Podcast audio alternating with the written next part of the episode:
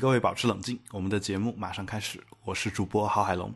今天的节目呢，有一点特殊情况，就是 Erica 呢又不能出现在我们的节目当中，呃，因为她在这个月黑风高的录音的时间出去和她的男朋友约会去了。啊，当然我们是一个两性节目，当然得祝她在这方面做得更好一些，所以我们就给她放了一期假。那么我呢，临时就找到了我的好朋友 X 小姐作为我们的一个特别嘉宾，毕竟是两性话题，我还是希望能够找一个异性跟我们一起来做这样一个节目。呃，X 小姐先跟大家打一个招呼吧。嗯，大家好，我是 X 小姐。啊，当然是我名字的首字母。嗯，当然我们还是得呃先介绍一下她的一个背景。她其实是学了一个我们很少有听过的一个专业，叫做儿童与家庭。啊，这个儿童与家庭一听这个名字就感觉跟我们这个两性有很大的关系啊。家庭呢，当然是我们传统上认为是需要两性来组成的这样一个呃。应该叫什么？一个实体吧。然后 unit 啊，不是 embody 是吧？然后是由两性组成的这样一个 unit。当然，现在呢，因为这个社会多元化，所以其实也不一定非得是两性，有可能是同性啊，也有可能好几个人都有可能。然后，呃，儿童呢，当然也是两性的一个产物嘛。事实上，我们每一个人都是两性的产物，除了广电总局那帮人之外。啊，然后都是良性的产物，所以其实我们这个节目是跟我们每一个人都是相关的。呃，那么今天要聊的话题呢，当然也是跟两性有关系的。至于是什么，我们一会儿再说。呃，首先呢，我们得先给各位听众拜一个晚年吧，因为我们这个节目在过年的那几天放假的时候呢，是停播了一期。呃，这一期呢，我们会在三月三号放出。这应该是我们年后复出的第一期，呃，然后呢，就是我们得先做一下往期节目的追踪，在之前的一些节目播出之后呢，我们又陆续收到了一些反馈，呃，尤其是就是说，我们把自己的节目放到了网易云音乐之后呢，也收到了很多这种新的听众的一些呃留言和私信。呃，其中有一条是这么说的，他说现在才补到八，也就是说他可能是从第一期开始听，一直听到了第八期。说爱是人类最美丽的语言，这是我们第八期的一个题目。他说很同意海龙的观点啊，我谢谢，呃，我也很同意我自己的观点啊。然后就是个人感觉，爱的付出并不一定要用金钱来衡量，呃，看一个人有没有为这段感情付出，其实还是有很多方面，比如遇到矛盾时的处理方式。有没有互相容忍？而且只要用心对待，对方是可以感受到的。就像我给我的男朋友织了一条围巾作为生日礼物，他就很喜欢。他说这比任何很贵的礼物都要让他感到高兴。呃，这个其实是这个样子的。我个人认为，就是这个恋爱双方两个人，呃，真正的对一个人的在乎和爱，其实只有一点。呃，我不知道 X 小姐是否同意我的观点，就是，呃，我个人觉得，对一个人好，其实就是愿意在他身上付出时间。嗯，我很同意。对，因为我觉得时间或者说生命才是最重要的一个事情。对一个人生活在这个世界上的人来说，如果一个人愿意把自己的时间花在另外一个人身上，无论你是对你的女朋友啊、男朋友。啊，对你的妻子，对你的亲人，包括对你的家人，这些都是呃，就是说，你只要愿意在他身上花时间，那就说明这个人对你很重要，或者说，说明你对这个人是在乎的、在意的。这个我觉得是爱很重要的一方面。呃，这个，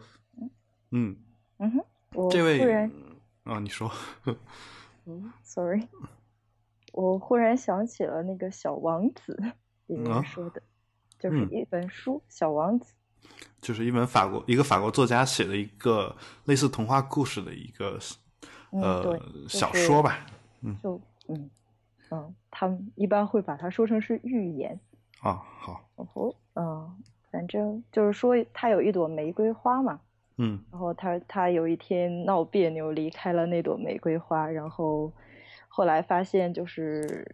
呃，他对那朵玫瑰花付出了，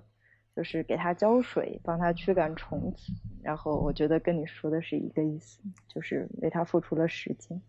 对，当然就这位朋友呢，她就给她男朋友织了一条围巾。我想在这个年代，真的要是有人愿意给你做织围巾、织毛衣这样的事情，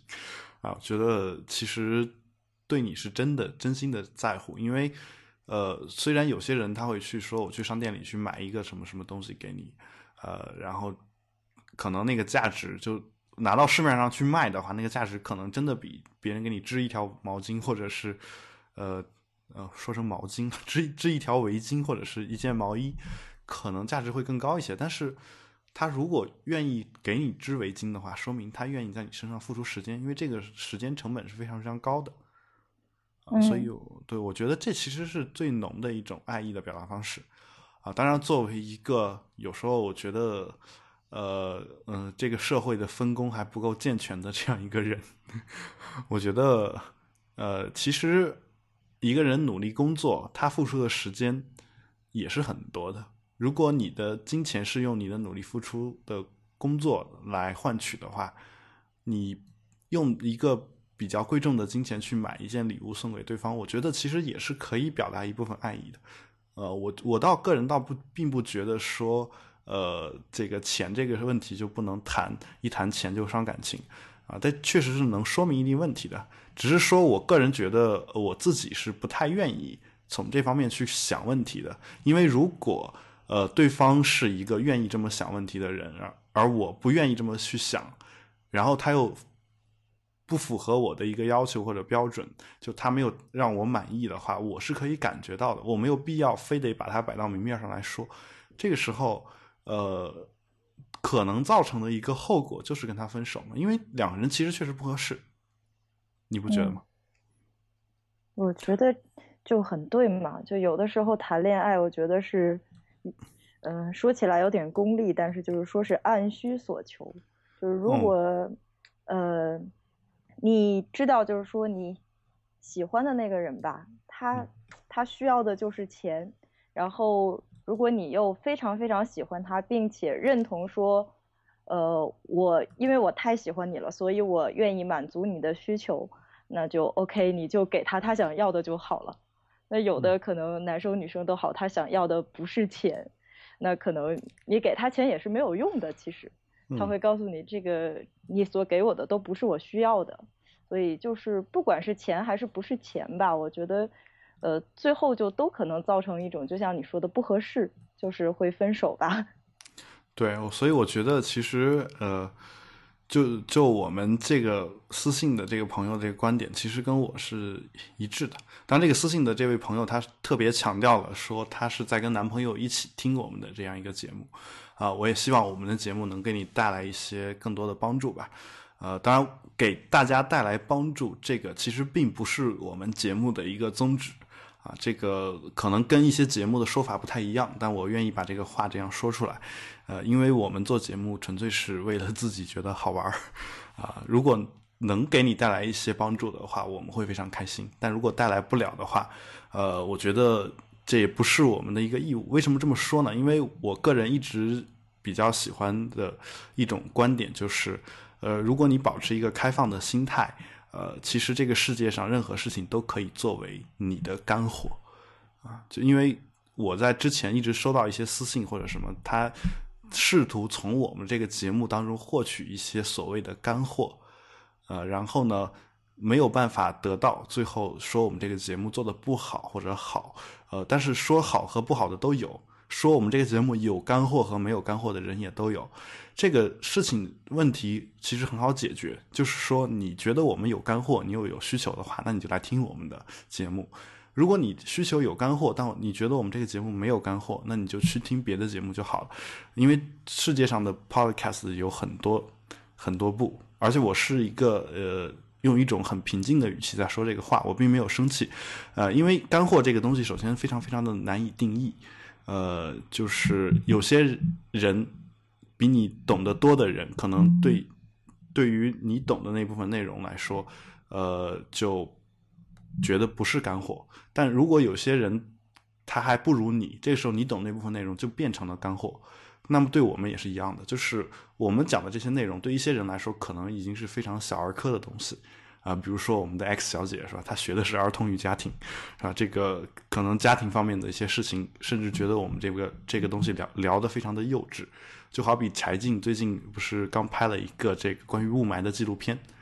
啊，她刚一出来之后呢，就有很多人质疑他说拍的不专业啊，怎么怎么样啊？我倒并不觉得说，呃，这个质疑本身有问题，只是说，呃，也许柴静拍的并不专业，但是，呃。它毕竟起到了一个知识普及和入门的这样一个作用，啊，所以，呃，干货非干货这个东西本身就很难界定。然后就是，如果你的心态一直保持开放的话，你会发现任何一个你从未听过的声音，哪怕他说的是陈词滥调，说的是你之前觉得很小儿科的东西，当这个东西。再一次在你耳朵旁边响起，用一些不一样的表达方式说出来的时候，可能会激发你一些新的灵感。这也是我们做这个节目的一个主要的目的。如果我说非要对听众有一个义务的话，我们是希望听众能够在听我们节目的过程当中有那种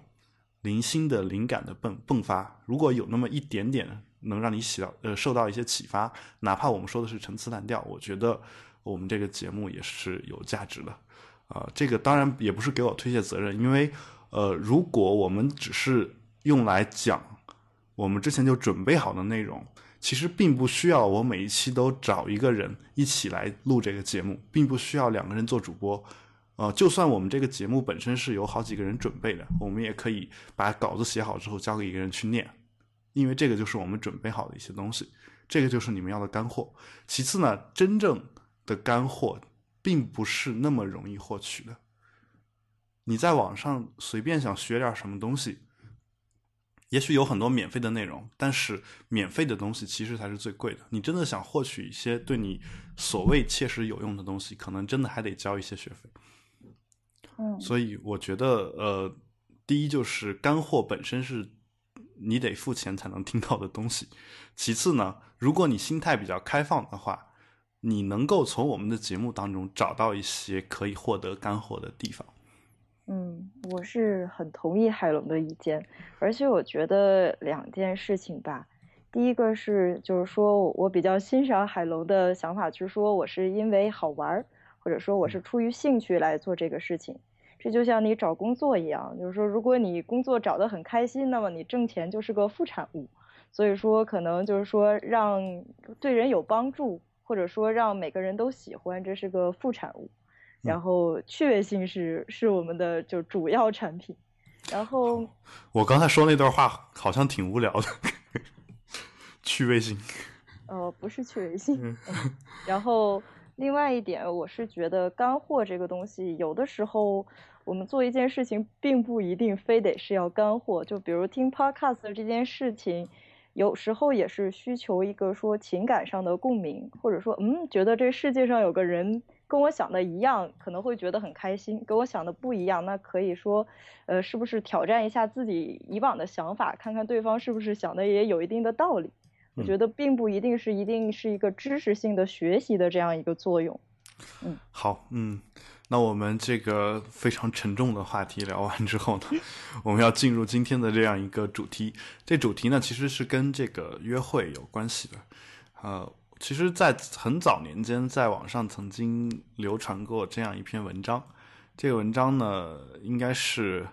呃，二零零三年一个作者写的，叫这个作者名字叫做约瑟夫 ·M· 卡佛。啊，Joseph 是吧？Joseph M. Carver，他是一个心理学家，也是一个心理学的一个博士。这篇文章的题目叫做《The Loser Warning Signs You Are Dating a Loser》。呃，说意思就是说，呃，一些呃，在你约会的对象如果是一个 loser 的话，出现哪一些这样的一些信号，就表明你正在和一个 loser 在约会。啊，他的意思就是说，这个 loser 呢，指的是，呃，能在这个相处关系当中给你造成伤害的这样一部分人。如果你真的遇到了这样一些人的话，呃，他的建议就是你赶紧要跟他们分手，啊，然后如果你跟他继续保持关系的话，呃，你你不仅你自己会被对方伤害，对方自己本身那个心里也是有一些问题的。X 小姐呢，在专业当中呢，也会涉及到婚姻和择偶这方面的一些问题，啊，所以我们就今天这个话题呢，也是跟这个约会有关系的，也想听一听她的看法。那么这篇文章呢，其实有网上有一个许可，就是那个原来牛博网的作者胡禅他的一个翻译的版本，大家如果有兴趣，也可以上网上搜一下。我也会把这篇文章的这个链接放到我们今天的这个。呃，本期节目介绍当中，如果你有兴趣，也可以点击去看一下。然后这篇文章呢，讲的就是说，如果你你的约会对象存在着以下二十条这样的一些呃特点的话，啊，如果你有至少你的伴侣如果至少有三项特征，说明你已经就是陷入了与这个 loser 的高风险关系，呃，最终很可能受到一些伤害啊，所以。我们其实，我其实很好奇，就是不知道，呃，X 小姐对这些内容究竟是怎么看的？我们可以一条一条来先说一下。首先，第一条就是这个粗暴的对待，嗯，就是这个的话，其实我觉得没什么好说的啊。我我觉得就是除了那种喜欢 SM 的，而且 SM 的那种爱好者呢，他们也只会在就是刺激双方性欲的过程当中会。会粗暴的对待吧，而且是这个对待都是有限度的，包括那个呃，可能他们用的一些蜡烛呀什么的，蜡烛油都是低温蜡，就不会对人人体造成伤害。然后那个鞭子本身也是经过处理的，并不一定会真的抽出很严重的伤来。嗯，对。然后这里面所谓的粗暴的对待，就是真的对你进行一个所谓的家庭暴力，包括男的对女的，比如说呃扭打呀什么的。然后女的被男的，呃，女的对男的甩耳光之类的事情，这种事情，尤其是有些女的穿这种高跟鞋会把男生跺一脚，这种，然后这种事情我我是经历过的。虽然我不是不是我的约会对象啊，就因为在北京地铁太挤了，有时候女的穿这个高跟鞋，她挪动一下还不慢慢的挪，她会跨一步，然后一跨之后就可能踩到踩到你身上。啊，反正就是说，它会存在这种情况。那我想的就是说，呃，这一条我相信，嗯，所有人都会同意吧。就是说，约会的对象应该是不能有这种故意伤害对方的这样一种倾向。哦，我是觉得，呃，如果被伤害了，就选择跟他分手，就是或者说是哪怕是在婚姻中选择离婚，呃，这个是。其实，如果是稍微有点理性的人，还是比较容易做决定的。但是这条，其实我会觉得他，在你跟他就是刚开始约会的时候，或者说谈恋爱很长一段时间，他都不那么容易出现。就是他不会一开始一个男生追一个女生，或者怎一个女生一开始想跟你发展一段情侣关系，然后就开始粗暴的对待你。嗯。你就说，其实一开始很多人会伪装，对，然后，然后就是过一段时间就本性毕露。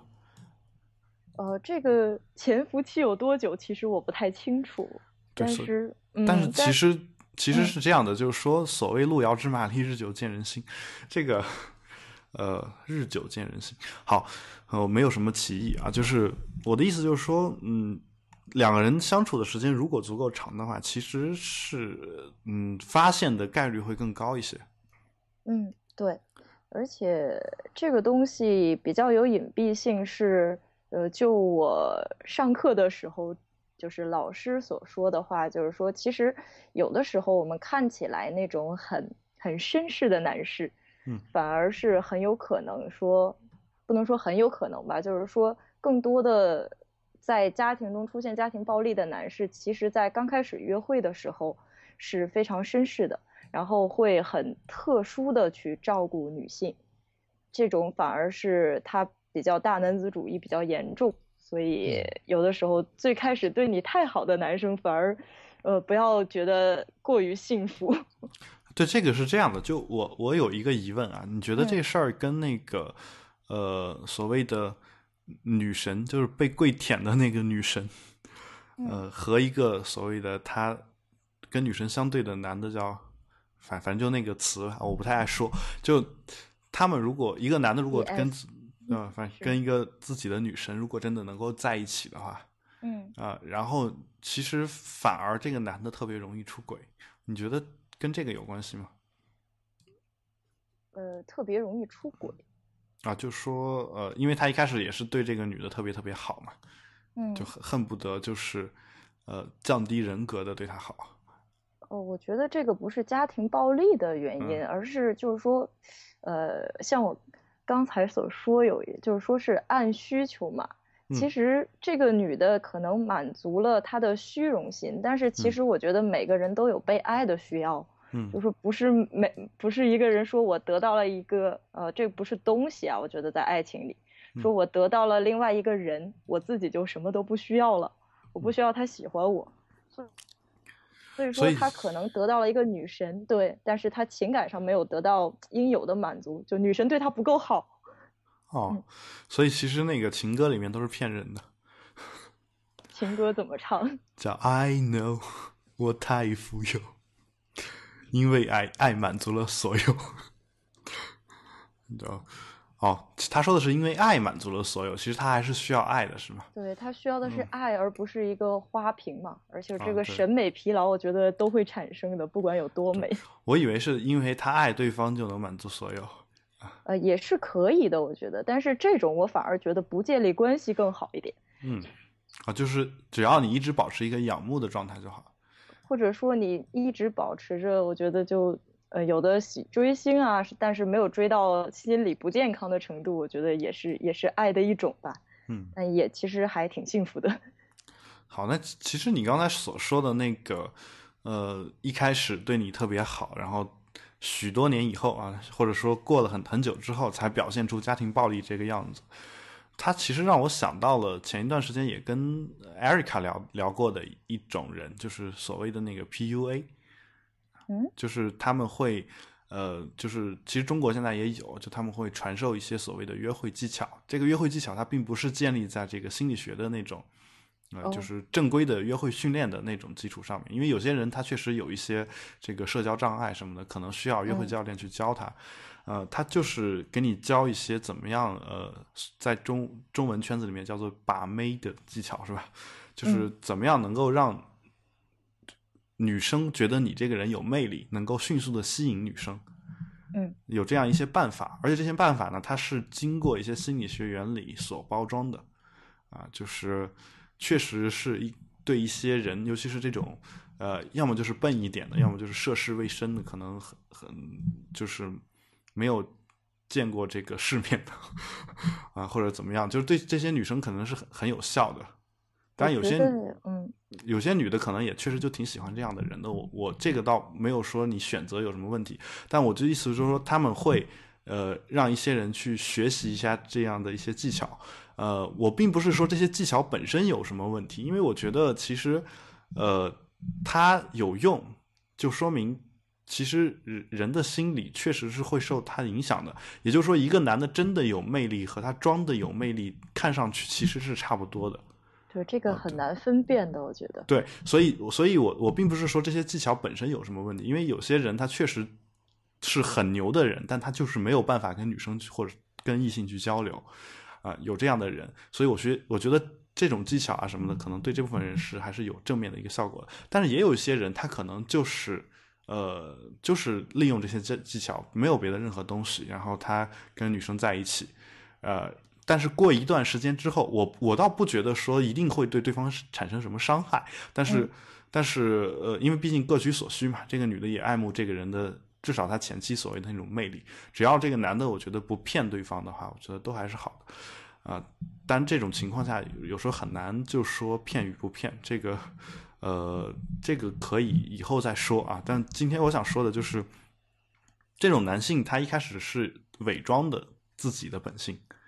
他可能并不是一个非常绅士的人，但他就会装作自己很绅士。这时候女的可能就选择愿意跟他在一起。那么过一段时间呢，女的就会跟他分手。呃，然后我就听到过有一些人说，说他为什么学了这样的技巧之后，老是找不到一个长期的女朋友。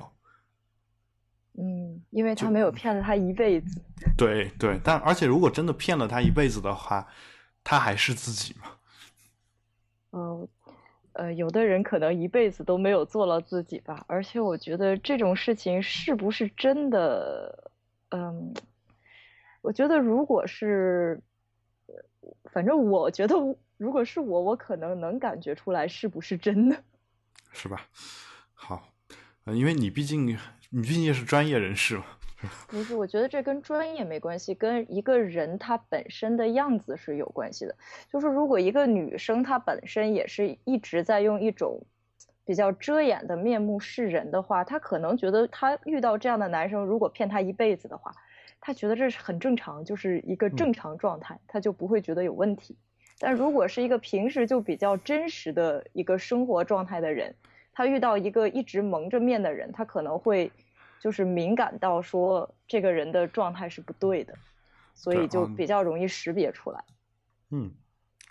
好，嗯，那也就是说，其实还是各取所需。就这个世界上什么样的人，还是都是能找到自己喜欢的人在一起。对，嗯，哪怕是就是那种一直伪装的人，只要对方也是一直伪装的，两个人也会觉得很合适。对，对你其实你这个话让我想到了，就是这两天刚刚又新开始的那个《纸牌屋》，嗯哼，第三季。我不知道你看了没有？嗯，还没有，还没有来得及。对我，我今天下午我前两季有看。对，因为等这个 Erica，所以由于他约会去了，我一直在等他。然后结果，结果他最后来了一个说，就实在没有办法录了。呃，在被我狠狠的批评了一通之后，呃，我在等他的过程当中看了三三集这个《纸牌屋》。啊。嗯，然后就其实其实那里面，我觉得那个 Francis 就是 Frank 和他的老婆 Claire 两个人，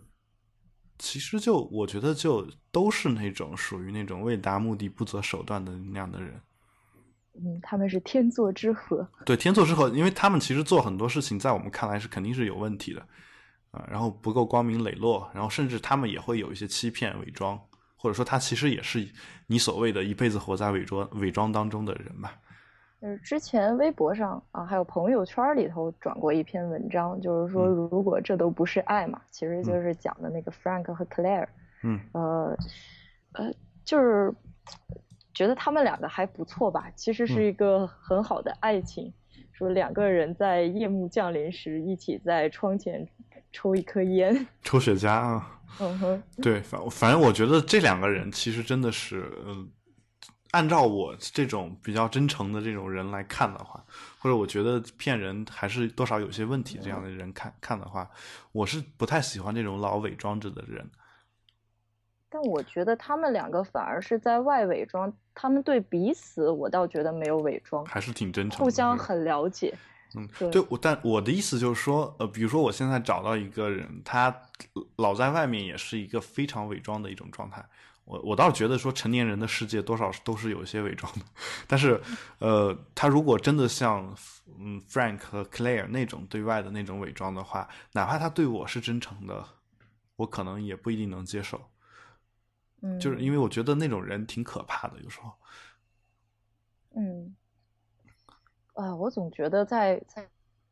在中国环境下的伪装和在国外还不太太一样。就是虽然 Frank 是在玩权术吧，嗯，但是我觉得他整个的，就是可可能是我偏见啊。我觉得外国人的生活状态还是比较比较有自由的，他还是可以表达自己的观点的。但是在中国整个的状态下，我觉得就是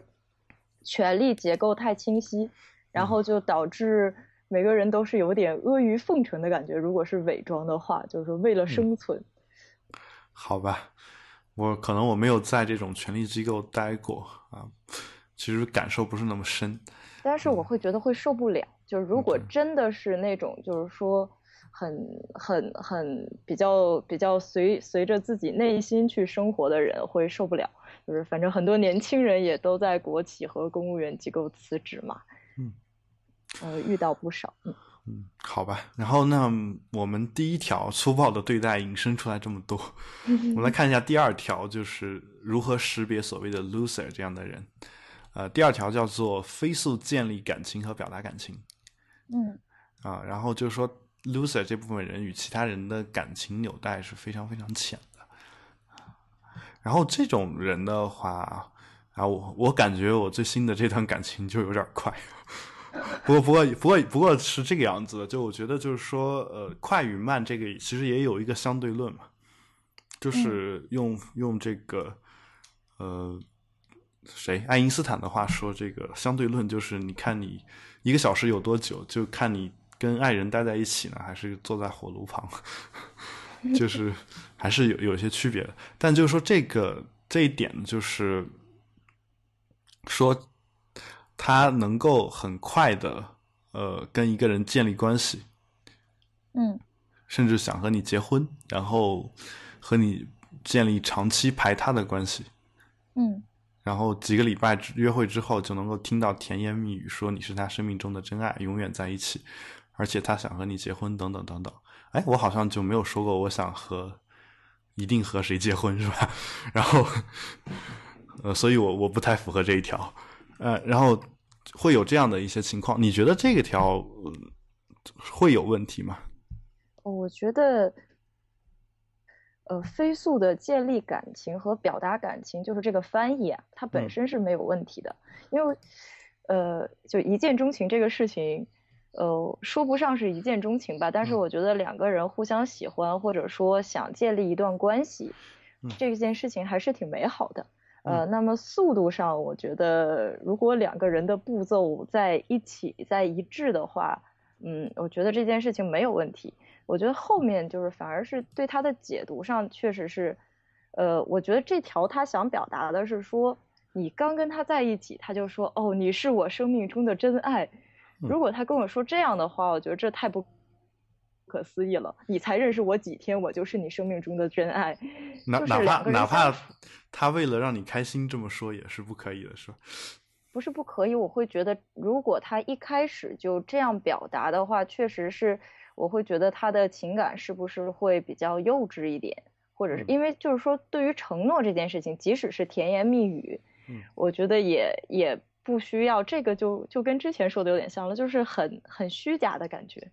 对，因为它这个这一条的英文原文叫 quick attachment and expression，这个 attachment 在这儿其实指的是用一句非常装的这个日语来说，这个词应该翻译成羁绊。羁绊，羁绊啊，就是说其实他是想快速的建立跟你的那种羁绊的那种感觉。呃，这个 attachment 的话，如果是在呃，心理学上讲会翻译成依恋，或者说是，呃，哦，那个翻译是什么？我有点想不起来了。然后，我是觉得这个 attachment 它的建立的话，就是有两种人嘛，一种他是，就是，呃，自我分化较差，这是个专业名词，就是说他分不清自己和别人，嗯，他就觉得如果你是我男朋友。他就是完全像一个，你就想象一个一个很黏的膏药一样，啪就贴在你身上。就是他自我分化很差，他的那种 attachment 就是完全粘粘附在你身上。然后他不高兴了，就是因为你惹了我不高兴了，因为你没有给我打电话，因为呃你没有看出我想我需要什么，就是他分不清这是他自己的问题。嗯。所以我会觉得是这种 attachment 是不是说，他飞速的就粘在了那里，然后忘记了自己的一个存在，就也不是说存在吧，就是自我区分不了自己和他人。对，我觉得是有这样一一个问题的，而且他会，他会就是，呃，你刚才说到依恋嘛，嗯，他会觉得就是你是他的一个，另一个翻译是依附。依附是吧？依附 attachment 就羁绊嘛，有点像那个日语，因为本身 attachment 就是邮件那个附件，嗯哼，对，粘在一起嘛，就那种感觉。嗯，对，我觉得就是呃，如果真的是马上就表达说自己呃没有对方就不行，然后分不清彼此的话，我觉得真的是这个人可能还不够成熟。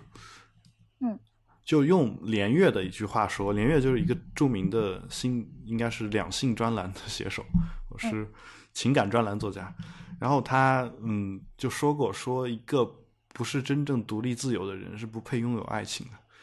的，就因为你，因为你或者说不是不配，而是不可能真正有爱情，因为那个事情不是由你自己决定，找不到真爱。对对对，嗯，好，所以这是第二条，所以你觉得其实他还是有一定道理的。嗯，对。然后表达感情这件事情，我是觉得就是承诺这件事情，就虽然就是我同意你之前节目中说过的，就是说在恋爱关系中。说我永远爱你这句话就不需要当真，就是永远这个日期有点过长，但是永远太遥远了。对，就是说，呃，他他就一下子就表达的特别浓烈的一个语句，我觉得他会是，我是觉得他对承诺这件事情太不重视了，因为我是相信两个人深厚的感情是需要时间来产生的，而且就是你每个人都不是完美的。就是说你在相处过程中总会发现一些缺点，你不可能说我就爱你爱的不行了，一下就爱的不行了。我觉得这不是爱，这是这是精虫上脑是吧？嗯，这也不算是精虫上脑吧，就是呃，我觉得对爱这件事情理解的过于浅薄。因为我我听过一个说法，就是女人比男人更容易日久生情。就是两个人如果待在一起时间长的话，通常情况下，女人会原原本可能还不是那么喜欢这个男的，但因为待的时间长，反而就会就越来越喜欢。当然，男的肯定也有这方面的一些情况，只是说女的这个这个程度要比男的严重许多。我不知道有没有这样的说法。呃，我是女的，我不知道男的会不会日久生情。你会日久生情吗？我应该也会吧，而且我觉得真的是这个是一种所谓的羁绊，就是如果待的时间足够久的话，呃，你你就是觉得，嗯，反正两个人总是会一起分享一些美好的东西，对，那都是很好的回忆，而这个回忆你一旦陷进去了，有时候真的是，嗯，如果一个人不是足够成熟的话，很难从里面走出来。呃，我是觉得是这样啊，就看两个人，呃，有如果是分两种情况，嗯，吧，我觉得日久生情是不是会说你们两个还没有建立一个情侣关系，嗯，说然后因为待得太久了，然后想变成情侣关系，嗯，呃，然后我是觉得在情侣关系中，就肯定你们俩感情到了一定程度，或者说彼此的吸引到达了一定的程度，才会说已经建立了。彼此的一个就是亲密关系吧，然后这个时候你们两个共同分享的事情，反正这个事情在我心里就是还是很重要的，就是说它很美好，就像你说的，就共同分享的那些时间很美好。所以说，如果不幸感情出现问题，还是挺难挺难从里面就是拔出来的。但是如果说日久生情这件事情，我反而觉得日子久了。呃，如果相处不是那么，就是相处这件事情并不是很容易的，反而可能说，我觉得它是个动态过程，有可能是一个人越来越吸引你，也有可能是一个人越来越不吸引你。对，这都有可能，因为我你说的这话让我想到了另外一个事情，就是我大学的时候有那个一些呃老教授，嗯，他们在退休之后。呃，大概过个几十二十多年，比如七十多岁的时候，突然跟妻子离婚，嗯，就而而他们并不是说有什么第三者或者怎么样，而且那个年龄段的人啊，那我不是歧视老年人，也很很少有人因为什么所谓第三者的问题去离婚，嗯，对，但他们就真的就离了。我觉得其中有一个原因，可能是因为他们在早年间那会儿就是两性的关系呢。呃，可能没有现在这么开放，嗯，然后呃，两个人在一起呢，要么是介绍的，要么就是家长给指定的，啊，或者说他们就算是自由恋爱的，但是由于那会儿的恋爱呢，叫做为了一个共同的革命理想走在了一起，呃，然后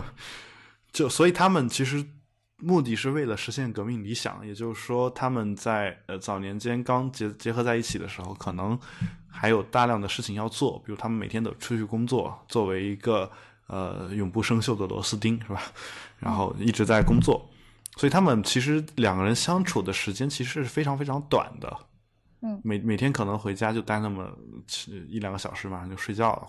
由于那会儿敬业又是一个很好的，被认为是一个很优秀的这样一个种品质嘛。嗯，而且在中国所谓的敬业可以理解为，嗯、不领加班费的加班，这个就那所以他们可能还要一直得在学校去加班或者怎么样，也就是说他们两个人可能就真的是晚上回来看一眼就是一块睡觉，甚至看不着，一个先睡了，另一个才回来，第二天早上一起来，两个人就去上班儿，嗯，可能一直是这种状态，等到五十岁多岁退休之后，他们才有大把的时间待在一起。这个时候，两个人的缺点才互相被对方所发现，才互相觉得不能够容忍，最后才分手。嗯，你觉得？嗯嗯，跟你刚才说的是不是有点类似？哦，我其实就想说，呃，两个人走到最后，就是这种分手，就是两个人没有一起跑嘛，或者跑的速度不一样。嗯，你这个说法我好像听到过无数次，对，就说两个人，包括很多人说两个人离婚，就是因为两个人的这个，呃，就是步步伐不一致啊，就是增成长速度不一致。对，就是，嗯，我已经跑出太远了，你还在呢，我就跟你没办法沟通嘛。嗯，对，就其实其实这个其实并不是我们刚才所说的对对方的缺点不能容忍，而是说呃有可能是因为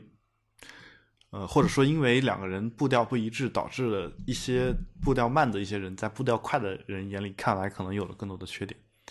当然也嗯可能反过来，就是因为步调慢的人觉得追不上，觉得对方那个才是缺点。也未必是缺点，我是觉嗯得这是沟通的问题，就是嗯因为如果一个人他成长的很快，嗯然后或者他接触的新事物很多，然后你的另一半一直原地不动，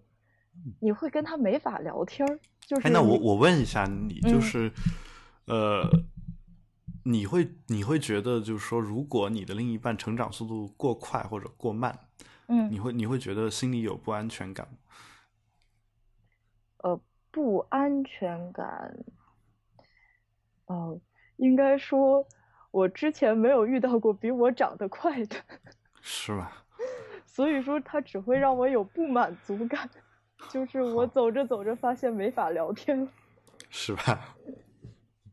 好，那嗯说明你还是一个就是嗯，怎么说呢？就是知性女性，是吧？哦，真的吗？那，就没有至。少啊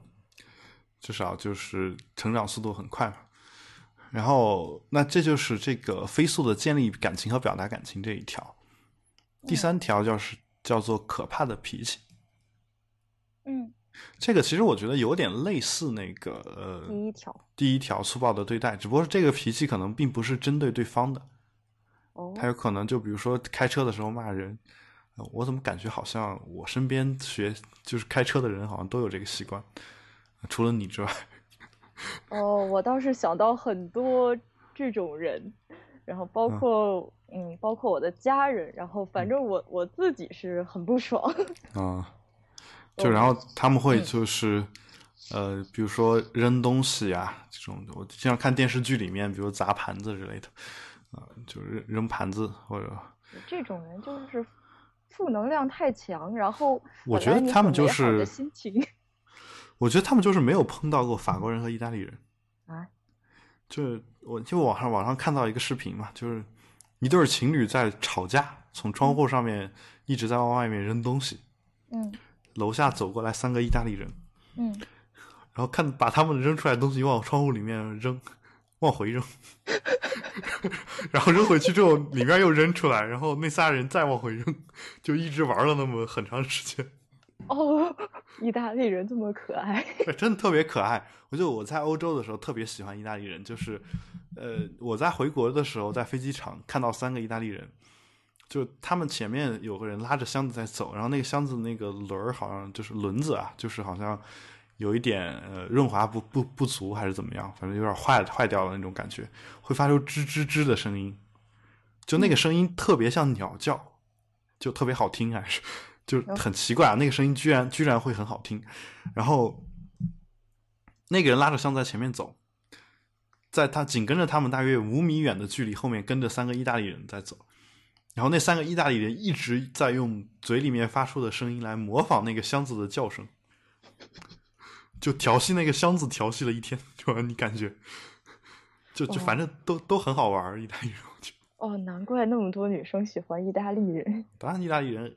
女生喜欢意大利人，还有很重要的原因就是是帅，对，长得帅嘛，至少在他们眼里是觉得长得帅。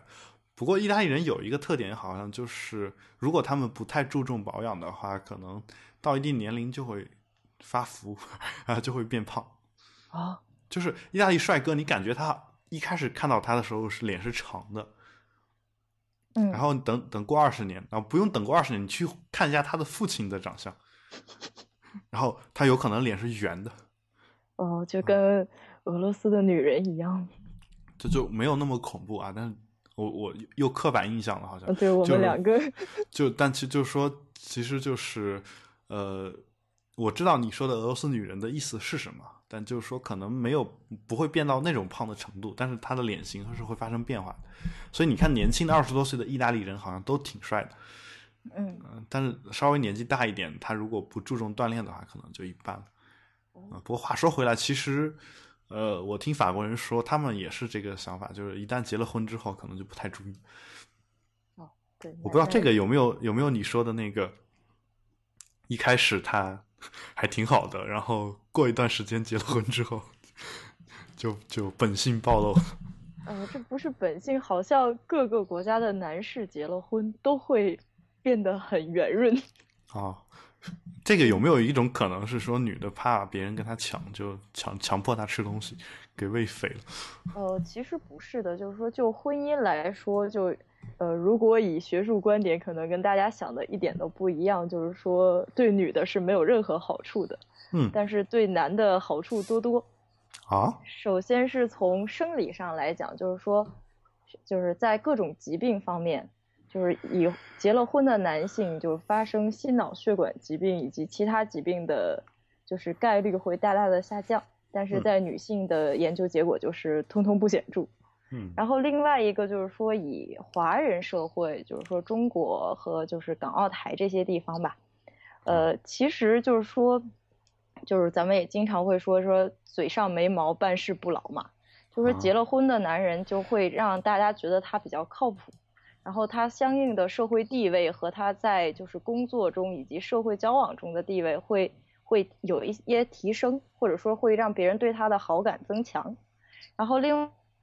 外一点就是说，在华人社会其实会比较传统，或者说大部分人认为就是说家务劳动是应该由女性来承担的。所以结了婚的男性其实就是又得到了地位，然后又不用干什么活，又有人给他做饭。嗯，然后他发胖，这然后他心里会很安定嘛，就是他也不需要再去说去寻找一下一个伴侣啊，或者说把自己打扮的漂亮一点，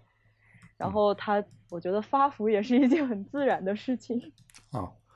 好，你这么一说的话，我是我我突然想到，其实法国男人和意大利男人可能也不做饭，也也是那种感觉。嗯哼，嗯。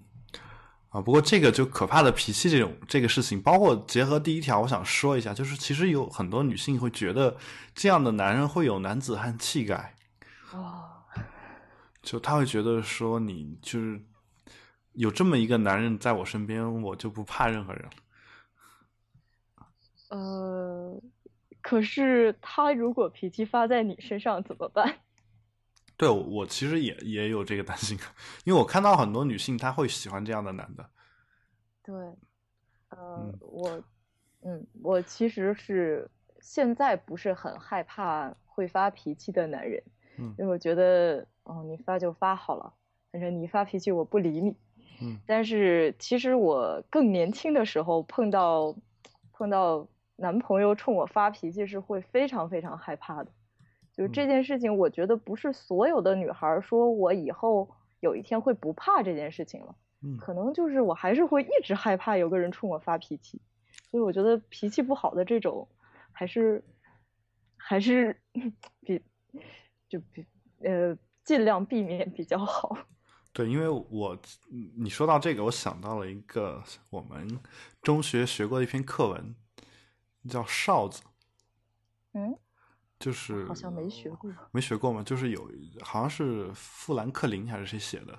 啊，就就那么一篇文章。他说，他意思就是说，他小时候特别看到一个哨子特别迷人，然后，呃，他就把自己身上所有的钱去换了他那个哨子，换完之后他呃可能就是用了一段时间，用了很短一段时间，马上就觉得没什么意思。嗯然后这个事情就反复提醒他，就以后他在但凡看到一个什么东西，其中有一条我我觉得很记忆很深刻。他说他看到一个温顺的姑娘嫁给一个什么什么样的一个男人，就就可能脾气暴躁的或者是怎么样的一个男人，啊、他会说这个女的为了一个哨子付出了太大的代价。哦我不知道你有没有记得这篇课文，反正就这个其实让我想到了这个事情，但就说确实我在生活中是看到过很多女的，我觉得他有有可能是说之前也会有一些心理上的问题，嗯对就是有可能她之前确实是找的男朋友就太弱了，然后以至于被别人欺负或者怎么样，嗯或者说家里面有一些别的一些什么原因，但他们就总是会去找一些大家觉得这个人可能就有问题，就经常会发脾气啊什么怎么样的，但他还是会去找。嗯，我其实是觉得在这个世界上，暴力是最低级的解决问题的一种方式。嗯所以说，我认为，如果你是想追求男子气概也好，或者说追求安全感也好，就是这个男的他如果有足够的智慧，或者说他足够成熟，他应该会有更好的办法去去解决一件事情。嗯，我觉得也是啊，因为我我这个人手无缚鸡之力，啊，只能用智慧来解决事情。OK，然后第三点是这个，第四点叫做抹杀你的自信。嗯，就是 loser 会反复的、经常的贬低你。嗯嗯，他会不停的纠正你的小错、小毛病，呃，让你觉得紧张，觉得自己笨，老是做错事儿，等等等等。哦，这个真的是很痛苦的一件事情。对我，我觉得其实任何人面对这样的事情都会很痛苦。嗯，反正这个，因为我本身还算是比较内向的，嗯。所以说就是我我遇到过这一种，呃，嗯。就某一 E EX，啊，X，呃对，就是我会觉得分手刚开始分手是很痛苦的，嗯。分了一段时间觉得啊世界好美好，是吧？就终于再也没有人在那儿抹杀我的自信了，马上整个人又活回来了。对我我是这么觉得，就是其实嗯，有还有另外一种人，他他是这样做的，就是在你做任何事情的时候，都试图教会你怎么做。嗯这事儿我也其实挺讨厌的，这其实也是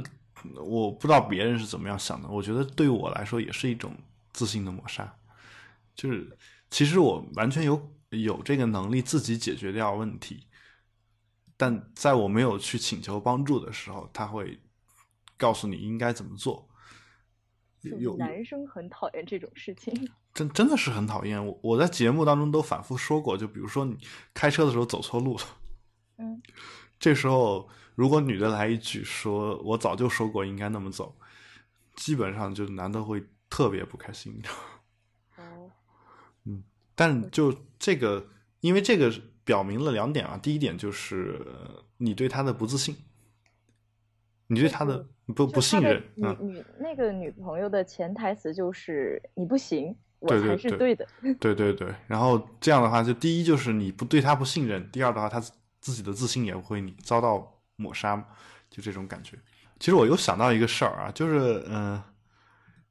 有时候并不是说别人要反复贬低你，嗯。而是你反复要把自己的缺点拿出来说。就是这种人，我也我也见过，就是，呃，就拿这个说我说一一点，我觉得也其实不太公平的一个事情，比如说女性的胸小嗯。这事儿，有些女的她就会是一直强调说自己胸小，那要是一个女生很胖，她一直说哦我好胖，这个我觉得还可以吧，就是呃，如果我个人是这么想的，因为有我既然愿意跟这个人在一起，我肯定是第一，就算我喜欢大胸，我也不会在意他胸小，嗯啊，就算我喜欢瘦子，我也不太会介意他胖，除非他身体上出了问题。啊，而且是那种每天说哦我好胖，我要减肥，然后 又每天吃零食那种是很讨厌的，是不是？对，这种是是很讨厌，我我可能不会选择跟他在一起。嗯，但是，呃，就是说，我个人是觉得，既然在一起了，我就不会在意。尤其是当对方说那么两三次之后，我已经反复的强调说，我其实不在意这一点。嗯，这时候还要继续说，继续说的时候，我就觉得这个事儿就没有太大必要。我反倒觉得，对我反倒觉得是对方本身不自信。对呀，对，是是他不自信，但是。这这么说的话，其实确实是会挺烦人的。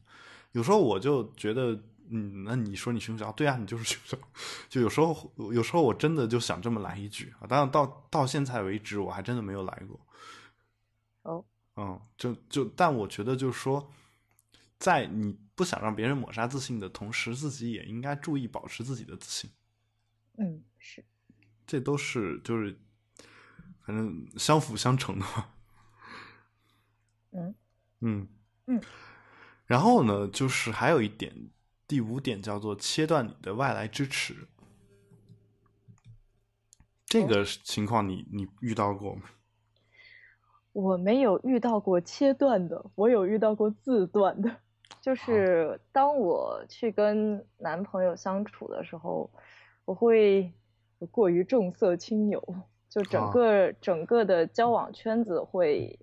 我觉得这个在女生中是不是更容易出现？就比如说，你男朋友带一一个女一个男生带一个女生去见他的朋友，觉得这事情很正常。如果要是个一一个女生跟她男朋友说：“来，我带你去见我的某某一个朋友，或者说我们有三个女生聚会，带带你去。”那男生是不是也觉得挺奇怪的？哎，我其实倒是觉得不奇怪，但是我我个人感觉是。应该给双方都有独立的去见别人的这样一些机会，就有时候是是有，嗯，有时候一些事情是不太呃，怎么说呢？不太方便跟家属讲，就是或者说有时候三个人说话容易冷场，对，就好比你男朋友去见他的一个朋友，然后两个人聊得很开心，他们有可能有共同的话题，但这个共同话题跟你没有关系，嗯，那。他们如果不跟你说话，你会觉得受冷落。那么对方如果有礼貌的话，他也绝对不会这么干。对。但是如果要跟你说话的话，其实也是挺无聊的一件事儿。嗯。就是会有这样的一个问题。但这条上面说的这种人是什么人呢？其实他意思就是说，呃，他觉得啊，就像我们节目刚开始说到的，呃，我们认为这个，呃。我们认为两个人相处，爱对方的一种体现就是愿意在对方身上花时间。嗯，而这这个 loser 这部分人呢，他觉得你应该把你所有的时间都给他。这是我说那自我分化没完成，是吧？就是你应该把你所有的时间都给他，或者说你是你是他身体一部分。嗯，就他应该对你想怎么样就怎么样。就这种情况，我经我会感觉，就比如说你跟你的家人，嗯，相相处的时候，你跟你的家人相处，你可能对他们好或者怎么样，呃，给他买个什么礼物，有时候我会发现，其实对方会吃醋或者怎么样。我觉得这个其实就有一点点这种感觉。就其实其实两个人相处排他的这种恋爱吃醋这个事情，我觉得是能能理解的。但如果是吃的醋，是吃的是家人的醋。哦，我我也以为这个切断你的外来支持，呃，不包括家人的。就就外来指的是除了你之外所有的。哦，就这种感觉，所以我觉得这种人，你真的真的要真的要遇到了，并且跟他长期相处了，而且还真的被他切断一段时间这种外来支持的话，其实。其实对你心理的伤害其实是很大的，呃，这个会很危险。嗯，第一个是，嗯，你如果是不分手啊，先说不分手，那我是想问，那这个人他得多有意思，他能满足我不跟任何人接触，然后就让我觉得这世界还挺美好的。如果他能做到这点，也算 OK，他嗯那说明他能满足我所有情感需求，包括亲情。嗯，嗯，然后如果分手，你如果还有理性说出这样的话来的话，我估计就没有这么一个人。就 凡是凡是能够被他切断话来支持的人，我觉得自己心里本身已经有了一些问题。对，我觉得应该没有这么一个能能扮演所有我生活社会关系的所有角色的一个人，嗯我觉得不太可能。然后另外一个就是，如果你分手，那其实就是说，包家庭是很重要的一个，就是说，如果以专业上来说，是一个就是你心理的支持系统吧。所以说，往往那些心理疾病出现的很严重的人，他不光是说他失恋了这么一件事情，他往往是家庭那个系统的对他的支撑也是很弱的，包括嗯他的经济状况这些东西。如果他整个的切断你，就是说在这个社会上，如果他所有的支持都切断你，经济状况好，这这这事儿好像也不太容易了。嗯，那你这要是分手，哦，其实是很可怕的一件事情。嗯好吧，对，所以就其实，嗯，我我其实也有过一段时间会突然发现，就是你说的那种自我切断嘛，我也好像有有那种感觉，有时候嗯就是切断之后，突然呃突然当你分手或者是跟这个人不在一起的时候，你突然发现你自己好像没有社交圈了，对就就你好像想找个朋友吃个饭喝个酒都找不着人，对，就因为你你发现你所有的朋友跟你联系最近的一次都在半年以上，有可能。对，对，就是你所有的朋友都是他的朋友，然后你一旦分手，就发现自己没有朋友。嗯，对，有可能有这样的情况。所以，如果你遇到这样的人的话，你如果对方都没有就是故意这样做的话，我还是觉得得调整一下自己的心态。而且，我觉得其实，呃，这个事情呢，对双方来说都是公平的，就是说，呃，互相应该都允许对方啊。我当然每个人都不可能控制对方的人身自由嘛，但你的恋爱关系这个事事儿的话就很难说。有时候因为爱一个人，对方的一些不太合理的要求也会觉得是挺合理的啊。就我的意思就是说，如果嗯两个人在一起的话，尽量的就是让对方可以有自己的时间去见自己各自的朋友。这样的话，我觉得对于两个人的成长来说都是更好一些。而且你你敢让你的朋友、男朋友或者女朋友去见一个异性，去单独见一个异性，其实是你对自己自信的表现。嗯，就就哪怕你真的觉得那女的有可能把你男朋友抢走或者女朋友抢走啊，就是其实能抢走的就不是我的。这个心态非常好啊。但我个人觉得，就是说，你既然跟他已经在一起了，就应该有自信，谁都抢不走。至少在跟他在一起的这段时间，是应该有这样的一种自信。嗯嗯，好，那我们今天的节目差不多就做到这儿。这个关于如何识别恋爱中的 loser 这个话题呢，其实后面还有十五条。那么剩下的十五条呢，我们会在接下来的节目当中接着跟大家谈。好，今天的节目呢就做到这里。呃，如果你对我们的节目有任何的想法和看法，或者有任何两性方面的问题，欢迎通过我们的社交网络与我们交流。我们的微博是保持冷静播客，播出的播，客人的客。我们的 Twitter 是 Keep Calm Podcast，也就是保持冷静播客的英文翻译。如果想和我们私人取得联系呢，也欢迎给我发电子邮件。我的邮箱是郝海龙 at me 点 com，郝海龙 at me 点 com。同时呢，也欢迎大家收听我和有才主持的科技类播客《比特新生》。比特新生最近呢，排到了美国区排行榜的前三百位，就是唯一上榜的一档中文播客节目。然后，比特新生排到了第三十五位，呃，在美国的华人圈子里面，已经是一个比较有影响力的电台了。我们会期待、期待、期待我们这个比特新生能够越做越好吧。然后，同时呢，呃，再强调一遍，比特新生它是一档科技类播客，跟比特币并不是直接相关的。我们几乎就不怎么聊比特币的话题，但我们不排除以后会聊到啊。然后呢，就是呃，也欢迎大家收听由我个人主持的《海龙一声吼》。呃，虽然已经很久没有更新了。呃，本期节目呢是由郝海龙和 X 小姐为大家主持的。呃，欢迎，也感谢大家，感谢 X 小姐呢来到我们这个节目，感谢大家的收听。呃，请各位保持冷静，我们下期接着聊。这期的话题。